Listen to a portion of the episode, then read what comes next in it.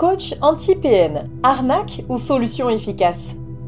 Plus de 30% des Français lisent au moins un livre de développement personnel par an et ils sont de plus en plus nombreux à se payer du coaching pour amener une amélioration sur certains aspects de leur vie. Toutefois, selon la DGCCRF, Direction générale de la concurrence, de la consommation et de la répression des fraudes, 80% des coachs bien-être présentent des irrégularités. C'est pourquoi nous avons décidé de nous pencher sur le cas du coach anti-PN. Questionnons ensemble la pertinence, l'efficacité, mais aussi la légitimité, voire la dangerosité de ces conseillers de vie qui espèrent qu'on leur confie notre santé mentale. Cette réflexion est tirée d'un article du site internet www.pervers-narcissique.com, dirigé par Pascal Cauder, psychanalyste et psychologue clinicien, co-auteur de l'ouvrage de référence la manipulation affective dans le couple, faire face à un pervers narcissique. Depuis plus de 30 ans, Pascal Couder et son équipe de thérapeutes spécialistes des questions autour de la manipulation sentimentale prennent en charge les victimes de PN francophones partout dans le monde grâce à la vidéoconsultation. Rendez-vous sur pervers-narcissique.com pour accéder gratuitement à une multitude de ressources précieuses. Qu'est-ce qu'un coach anti-PN un coach anti-PN est avant tout un coach en développement personnel. Ce titre non réglementé est également déclinable et personnalisable à l'envie. Coach de vie, coach bonheur, coach bien-être, coach en épanouissement personnel ou en empouvoirment ou empowerment pour ceux qui aiment le côté accrocheur des sonorités anglo-saxonnes sortent à peu près tous du même moule. L'absence de régulation du métier. Précisons que nous excluons de ce propos les coachs sportifs dont le cadre est tout autre. Ainsi, avec des programmes d'apprentissage rapides et relativement accessibles financièrement, l'activité de coaching a rendu possible un nombre incalculable de reconversions professionnelles pour tous ceux qui rêvaient de prodiguer leurs conseils tout en étant rémunérés à ce titre. Quelle est la formation d'un coach? Le coaching en dev perso a le vent en poupe, et comme toutes les mannes financières, il attire les opportunistes qui en font avant tout un produit marketing. Ainsi, il allie d'une part le grand public en besoin d'orientation professionnelle, et d'autre part le business en ligne qui a fait de l'e-learning un Eldorado de la formation. Vous trouverez donc pléthore d'offres d'organismes privés promettant un magnifique certificat de validation des compétences ou toute autre appellation d'allure sérieuse après six mois d'accès à leur cours en ligne, pour la modique somme d'environ 3000 euros pour les moins onéreux. Or, ce document n'a aucune valeur entérinée par l'État. Même lorsque les centres formateurs se targuent d'être certifiés Calliope, éligibles au financement CPF pour compte personnel de formation ou reconnus RNCP, le répertoire national des certifications professionnelles, sachez que ce n'est pas le diplôme de coach qui est authentifié. C'est seulement la structure formatrice qui a effectué des démarches administratives en ce sens. Certes, cela gage d'un certain niveau de fiabilité quant au sérieux de l'école, mais cela s'arrête là. Rien ne garantit que les nouveaux conseillers détenteurs d'un tel certificat sont effectivement aptes à prendre en charge tout type de clients et sûrement pas ceux en situation de détresse psychologique comme les victimes de pervers narcissiques, mais nous y reviendrons.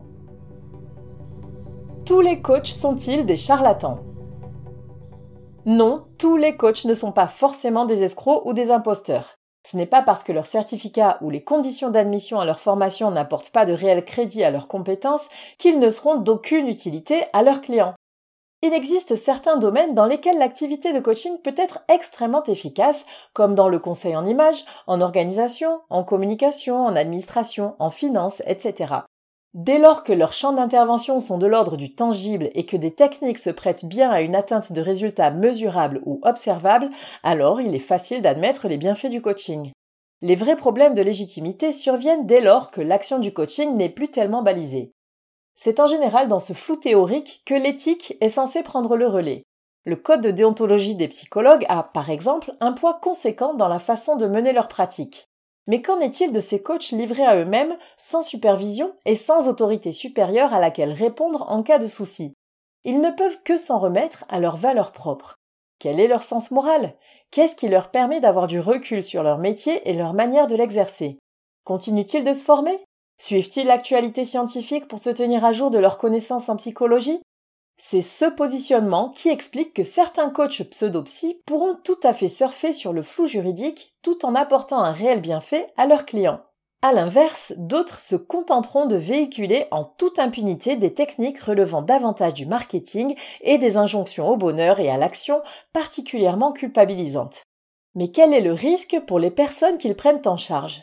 Une augmentation de leur mal-être psychique pouvant les faire sombrer dans une grave dépression, sans compter la fragilisation de leurs finances vu le prix exorbitant pratiqué par certains de ces coachs de vie.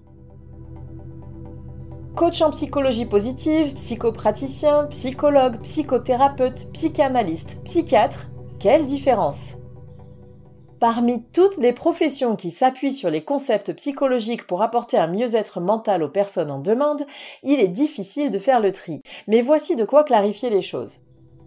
Les formations en psychologie reconnues par l'État. Seulement trois titres sont reconnus à niveau national en France. 1 les psychologues, qui attestent d'une formation universitaire de 5 ans composée de deux diplômes, la licence en psychologie et le master en psychologie. Sans cette mention systématique de la discipline, il est impossible d'obtenir le titre de psychologue en France. 2 les psychiatres, qui sont des médecins ayant effectué une spécialisation en psychiatrie afin de pouvoir s'occuper aussi des profils psychopathologiques. Ce sont les seuls professionnels de la santé mentale habilités à prescrire des médicaments tels que des antidépresseurs, anxiolytiques, etc. 3.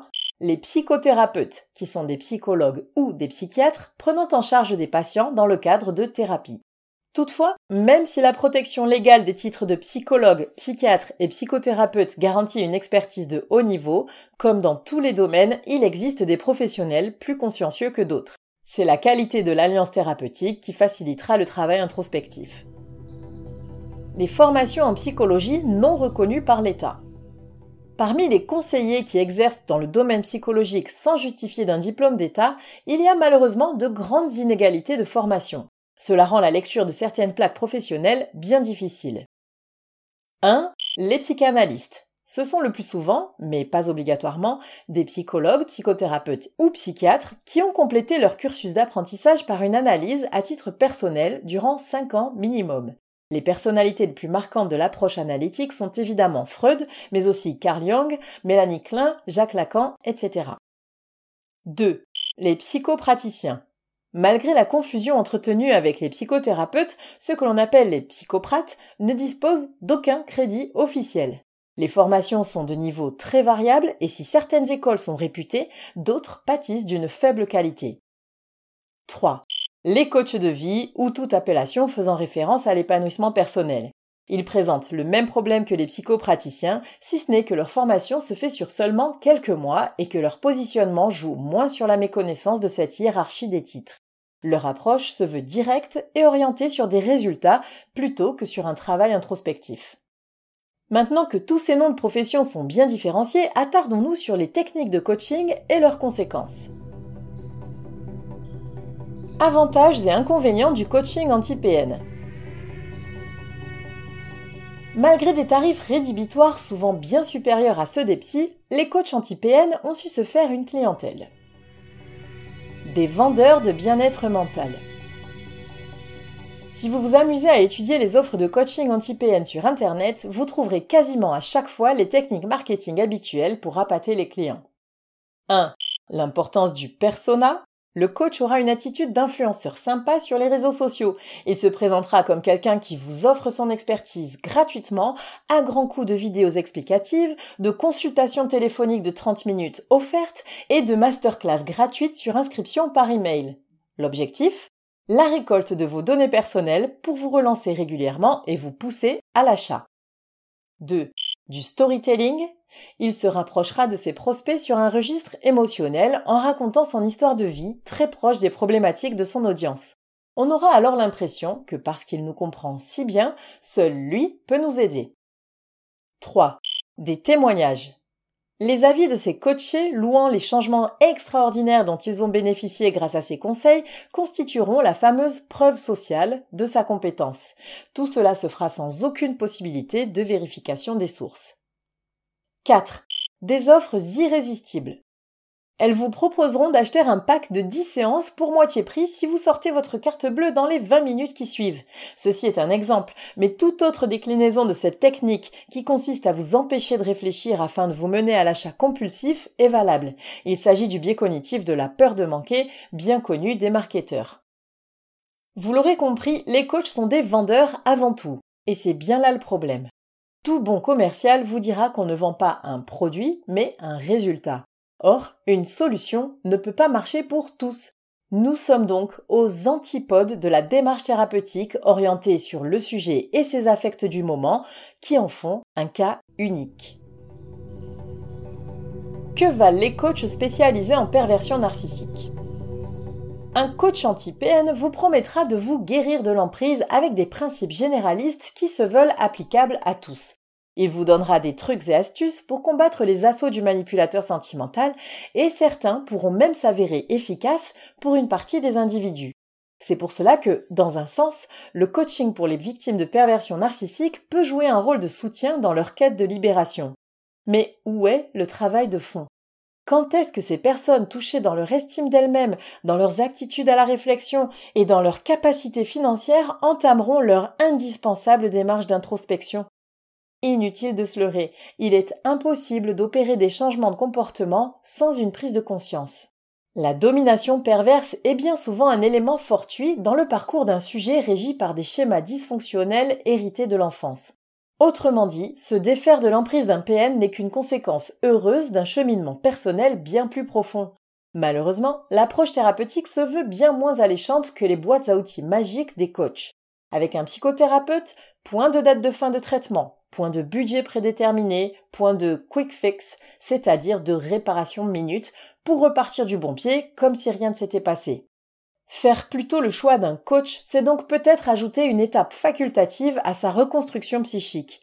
Cela pourra avoir pour vertu d'introduire les personnes réticentes à l'approche psychologique, mais cela pourra aussi amener un sentiment d'échec supplémentaire chez quelqu'un qui est déjà vulnérable.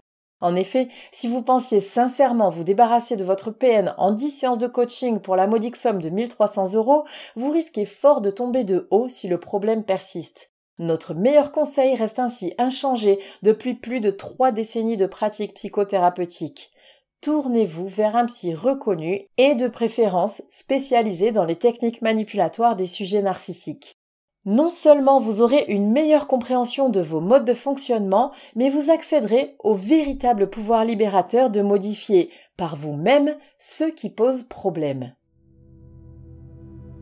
À qui confieriez-vous votre santé? Si le médecin est la réponse évidente pour certains, d'autres ne jureraient que par les guérisseurs jusqu'à un certain point. Et peut-être pas exclusivement, mais plutôt en complément la problématique est la même pour la santé mentale à ne surtout pas négliger. Si les coachs s'appuient sur des théories issues de la psychologie pour fournir un soutien ponctuel, il n'y a aucun mal. Mais pour ce qui est de la démarche psychothérapeutique nécessaire pour traiter par exemple le syndrome de stress post-narcissique et autres dysfonctionnements dus à la carence affective ou à l'impuissance acquise, le coach anti-PN n'est pas suffisamment équipé et c'est bien normal que les 6 mois de formation en ligne pour être conseiller en développement personnel ne puissent pas rivaliser avec les 5 ans minimum d'études exigeantes jalonnées de stages pratiques requis pour obtenir le titre de psychologue.